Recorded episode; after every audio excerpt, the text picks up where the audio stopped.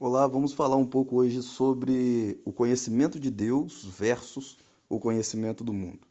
Primeiro, eu gostaria de lembrar que eu não estou aqui com, com esse tema querendo dizer que o, você aprender, você estudar, você conhecer mais sobre aspectos seculares, ou seja, sobre sua profissão, você fazer um mestrado, um doutorado, você isso não é empecilho, tá, para o reino de Deus, não é isso. Mas eu queria dizer que isso por si só é vazio, é nada, é nulo.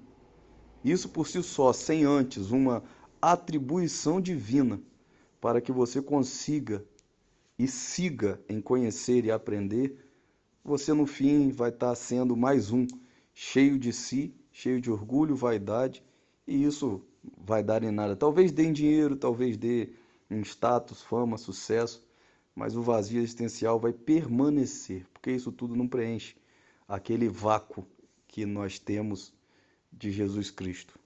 Mas para respaldar acerca desse desse contexto, eu gostaria de usar o texto de Gênesis 4 em diante. É bem simples, né? A gente quando pega Gênesis para estudar, a gente vê uma dualidade inevitável principalmente depois da queda, ali em Gênesis 2, quando Adão e Eva pecam, e nós começamos a enxergar verdadeiramente os efeitos do pecado quando os filhos de Adão e Eva nascem. É interessante observar que nasce Caim, nasce Abel. A Bíblia não diz se eles eram gêmeos, tá? Alguns historiadores, alguns doutores dizem que sim.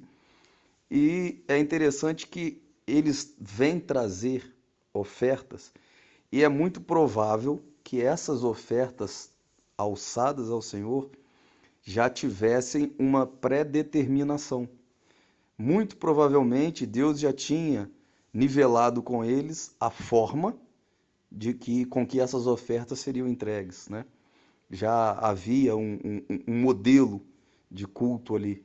Um, não era a primeira vez. A Bíblia não nos revela que aquilo ali foi a primeira vez, mas nos diz que eles trouxeram ofertas e sacrifícios ao Senhor. Caim era agricultor e Abel era pastor de ovelhas. Alguns autores dizem que Deus se agradou da oferta de Abel, porque era uma oferta de sangue, uma oferta de sacrifício que falava da redenção dos pecados. Isso na Bíblia não existe, né? não, não há ali na Bíblia. E nem é esse o contexto que eu quero abordar. Mas a verdade é que a Bíblia diz que Deus se agradou de Abel e reprovou Caim. Né? Deus ele se agradou de Abel, portanto, da sua oferta, e reprovou Caim, portanto, sua oferta. Nós sabemos que em Isaías e Malaquias Deus fala que a oferta, o sacrifício, por si só, para ele nada quer dizer se o coração não for contrito, quebrantado, Deus prefere né, a obediência ao sacrifício. Mas Deus reprova Caim e aprova Abel. E a partir dali é interessante que Deus fala que porque deixaste recair o teu semblante, Caim, né? E o pecado está à porta. Esse pecado que é usado ali no original, ele pode soar como demônio, né? A palavra utilizada ali também pode soar como demônio, como se o demônio estivesse à porta e, e, e estivesse à espreita, pronto para agir. E todos nós conhecemos a história. Caim, a partir desse contexto, chama seu irmão para o campo e o mata. Né? E é interessante que Caim diz assim, quando Deus o chama. Né? É, Deus chama Caim e pergunta: Caim, cadê Abel? E ele diz: Sou eu, portanto, guardador do meu irmão? É interessante que ele não diz perdoa-me, ele não pede perdão, ele não se arrepende, mas ele questiona Deus se ele é o guardador do irmão dele. E é interessante porque verdadeiramente nós somos guardadores dos nossos irmãos, né? Nós somos sim, devemos guardar os nossos, devemos viver em comunhão plena, mas também não é esse o fato. Mas ele Deus fala sobre o que Caim fez e Caim responde a Deus da seguinte forma: Portanto, Senhor, todo aquele que me achar agora me matará.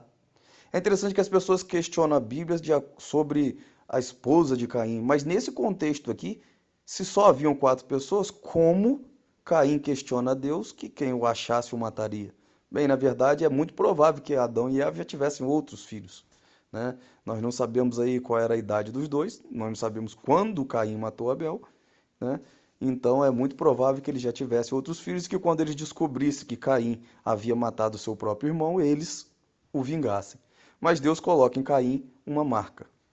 Não há na Bíblia também um direcionamento de que marca era essa e não nos importa aqui, não adianta conjecturar sobre aquilo que não está escrito.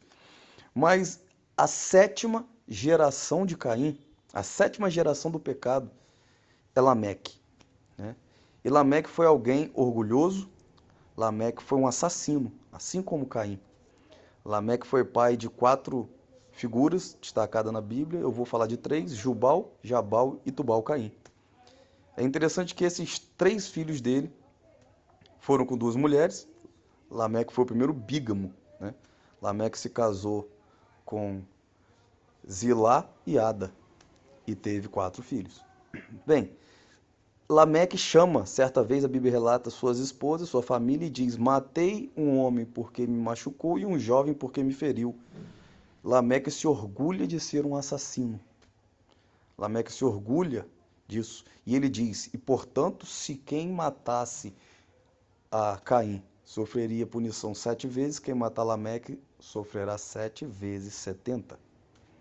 Ele era orgulhoso a ponto dele mesmo declarar que aquele que o matasse sofreria setenta vezes sete. Não foi Deus que disse isso. Ao contrário de Caim, foi Deus quem o disse. Mas Lameque foi e era orgulhoso por si só, avarento, presunçoso e assassino. E Lameque teve esses filhos, e a Bíblia nos relata que esses filhos de Lameque foram os primeiros a ter conhecimento e ciência. Eles foram os primeiros a criar gado, eles foram os primeiros musicistas a criar instrumentos musicais e a tocar, e também foi, foram os primeiros a construir e confeccionar armas a partir de ferro. Eles foram pessoas que tiveram conhecimento desse mundo. Eles eram pessoas instruídas muito provavelmente pessoas em destaque naquela sociedade. E a partir de Abel, Adão e Eva têm um filho chamado Sete, que alguns dizem que significa substituto. E em Sete renova-se a adoração a Deus. E a sétima geração de Sete, ou a oitava, né, de Abel, Abel morreu, não teve filho, mas contando do substituto, a sétima geração de Sete, ou a oitava de Abel, adorador, foi Noé. E Noé teve três filhos, Sem, Cã e Jafé. É interessante que a Bíblia não nos relata né, que os filhos de Noé foram doutos, foram conhecedores de ciências ou que foram pessoas que tiveram destaque ou status naquela civilização.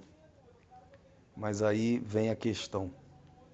Os filhos do orgulhoso morreram no dilúvio, mas os filhos de Noé os filhos do humilde, daquele que Deus encontrou nele graça, foram guardados na arca.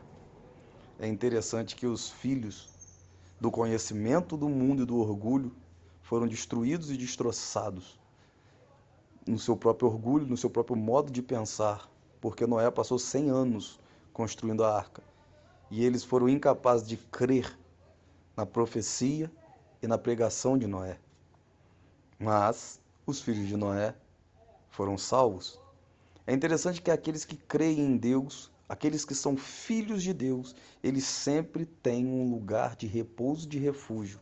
Mas aqueles que se apegam somente ao conhecimento desse mundo e às suas avari, avarezas e, e as suas desculpas de que ah, agora eu não posso aceitar o pedido de Deus, agora eu não posso me achegar a Cristo, agora eu não tenho tempo, porque eu preciso estudar, eu preciso aprender, eu preciso conhecer, eu preciso ser, eu preciso ter. É interessante que esses se afundam nos dilúvios existenciais de suas próprias vidas e desaparecem, deixando legado nenhum para sua posteridade. Na verdade, nem deixam posteridade, mas aqueles que se apegam a Cristo como o próprio Abel, até hoje o sangue de Abel está pregando para nós. Não é verdade?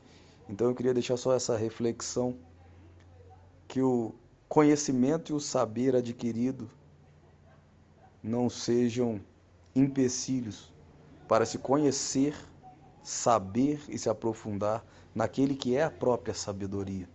Jesus Cristo é a nossa arca. Jesus Cristo é a nossa salvação. Jesus Cristo é a luz em meio ao caos. E não há outro, não há outro senão Jesus para nos salvar, para nos alimentar, para nos guardar, para suprir todas as nossas necessidades. Jesus os abençoe. Que a paz de Cristo seja com vocês.